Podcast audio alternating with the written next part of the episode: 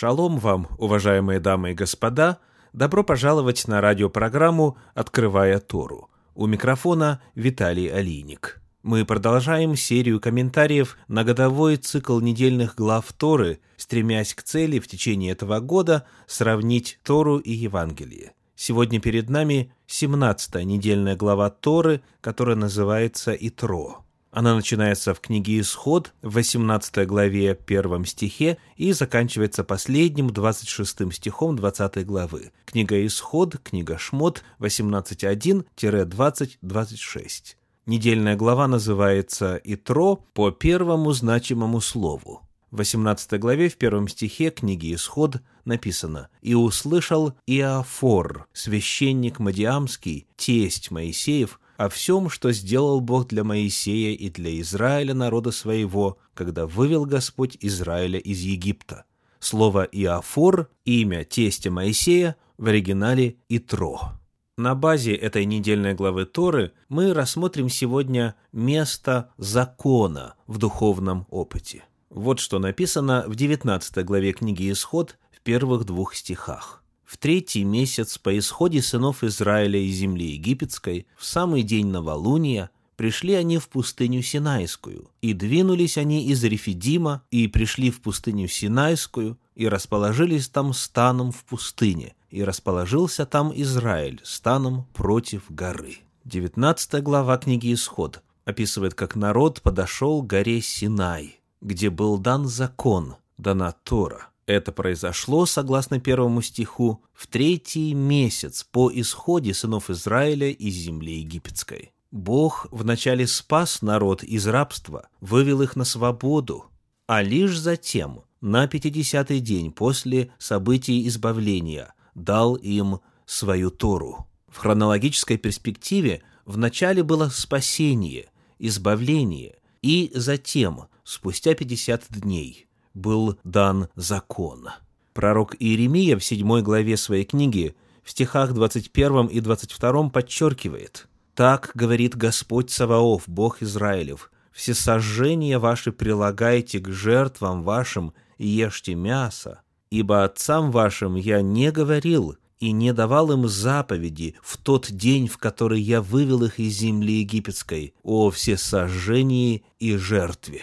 Во время выхода из Египта не было дано в письменном виде заповедей о всесожжениях и жертвах. Избавление из рабства не было обусловлено соблюдением Торы. Бог вначале спасает, а затем спасенному народу дает свой закон. Тора дана свободному народу, но отнюдь не в качестве условия спасения. Это урок о месте закона в духовном опыте во свете хронологии дарования Торы. Читаем далее в 19 главе книги Исход стихи с 3 по 6.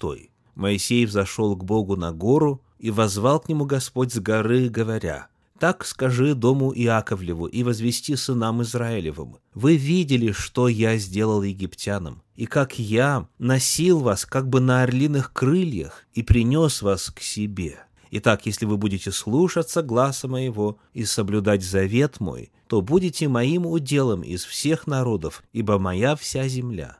А вы будете у меня царством священников и народом святым. Вот слова, которые ты скажешь сынам Израилевым».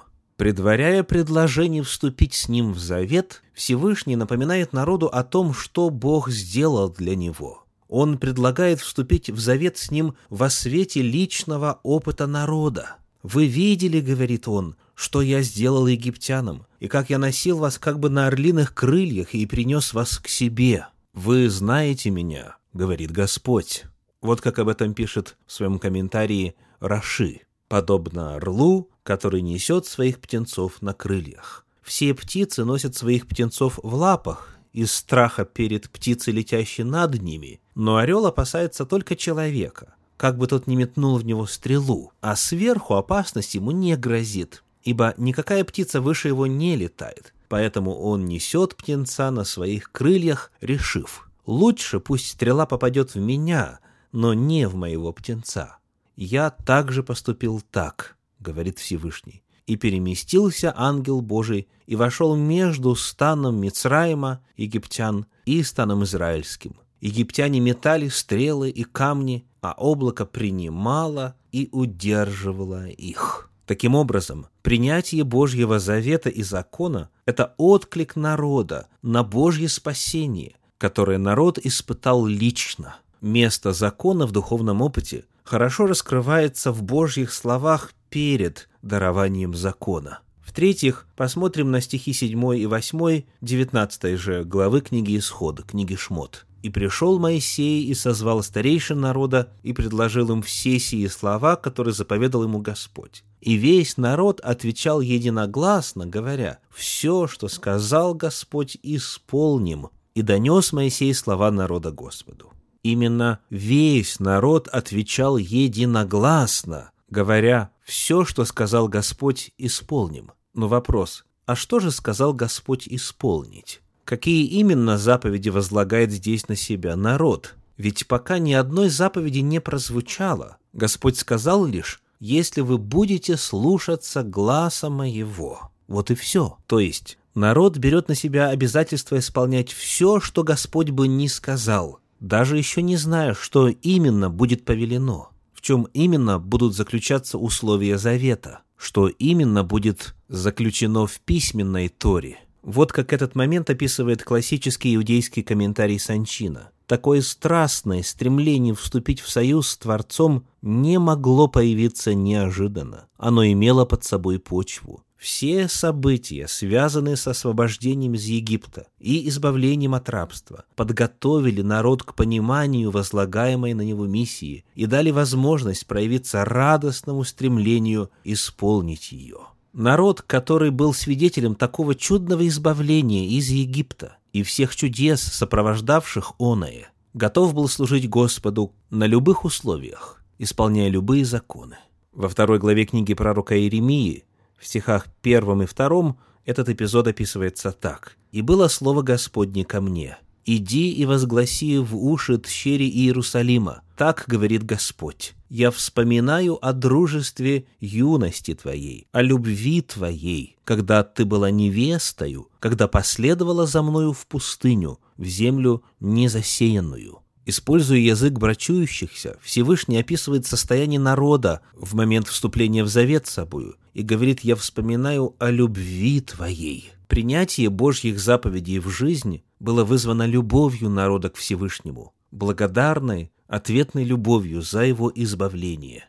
Таким образом, в-третьих, место закона в духовном опыте ярко рисуется реакцией народа в преддверии получения письменной Торы – в-четвертых, посмотрим на текст того документа, с которого началось Синайское богооткровение, на текст десяти заповедей. Книга Исход, 20 глава, стихи 1 и 2.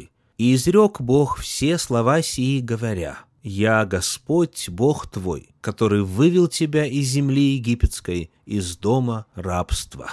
Первые слова закона не о том, что делать человеку, а о том, что сделал Бог – Первая заповедь начинается словами «Я Господь Бог твой, который вывел тебя из земли египетской, из дома рабства». В традиционном разделении заповедей в иудаизме этим первая заповедь закона Божия заканчивается. А третий стих книги Исход 20 главы, где написано «Да не будет у тебя других богов перед лицом моим», считается уже второю заповедью. И хотя это вопрос традиции, тем не менее важно отметить, что при таком подходе первая заповедь ничего не требует от человека. «Я Господь Бог твой, который вывел тебя из земли египетской». Это заявление о том, что делает Бог. Он спасает, Он вызволяет, Он дает свободу. И затем только начинается изложение того, что в ответ будет делать человек. Таким образом, в-четвертых, место закона в духовном опыте ясно указывается в первой заповеди текста десятисловия. И, наконец, в-пятых, посмотрим на характеристику процесса дарования закона, которая находится в самом конце Торы. Это книга Второзаконии, книга Дева Рим, 33 глава, стихи со 2 по 4. Он сказал, «Господь пришел от Синая, открылся им от Сиира, воссиял от горы Фарана и шел со тьмами святых, а десную его огонь закона. Истинно Он любит народ свой. Все святые Его в руке Твоей, и они припали к стопам Твоим, чтобы внимать словам Твоим. Закон дал нам Моисей, наследие обществу Иакова. Согласно этому отрывку, дарование закона было проявлением Божьей любви. Истинно Он любит народ свой, потому дал закон. Открывая апостольские писания, мы видим то же самое место закона в духовном опыте верующего. Например, послание апостола Павла в Ефес, 2 глава, стихи с 8 по 10. «Ибо благодатью вы спасены через веру, и сие не от вас, Божий дар, не от дел, чтобы никто не хвалился, ибо мы Его творение, созданы во Христе Иисусе на добрые дела, которые Бог предназначил нам исполнять». В начале спасение не от дел, Божий дар, а далее мы, Его творение, созданы на добрые дела, которые Бог предназначил нам исполнять. В начале спасение, затем добрые дела. Еще один отрывок – послание апостола Павла к Титу, 2 глава, стихи 10 и 11. «Ибо явилась благодать Божия, спасительная для всех человеков, научающая нас, чтобы мы, отвергнув нечестие и мирские похоти, целомудренно, праведно и благочестиво жили в нынешнем веке. Божья благодать вначале спасает, а затем учит, учит праведно жить. И, наконец, первое послание Иоанна, 5 глава, 3 стих. «Ибо это есть любовь к Богу, чтобы мы соблюдали заповеди Его, и заповеди Его не тяжкие». Исполнение Божьих заповедей является проявлением любви человека к Богу, как и при даровании Торы на Синае. Заповеди эти не тяжкие, если ты любишь Господа, который спас тебя. Как мы видим, Тора и апостольские писания едины в понимании места закона в духовном опыте. Сначала Божье спасение, затем жизнь по Божьим заповедям. Желаю, чтобы в вашем духовном опыте реализовалась именно эта модель. Да благословит Всевышний вас и ваши семьи. Поздравляю с наступающей субботой. Шаббат шалома.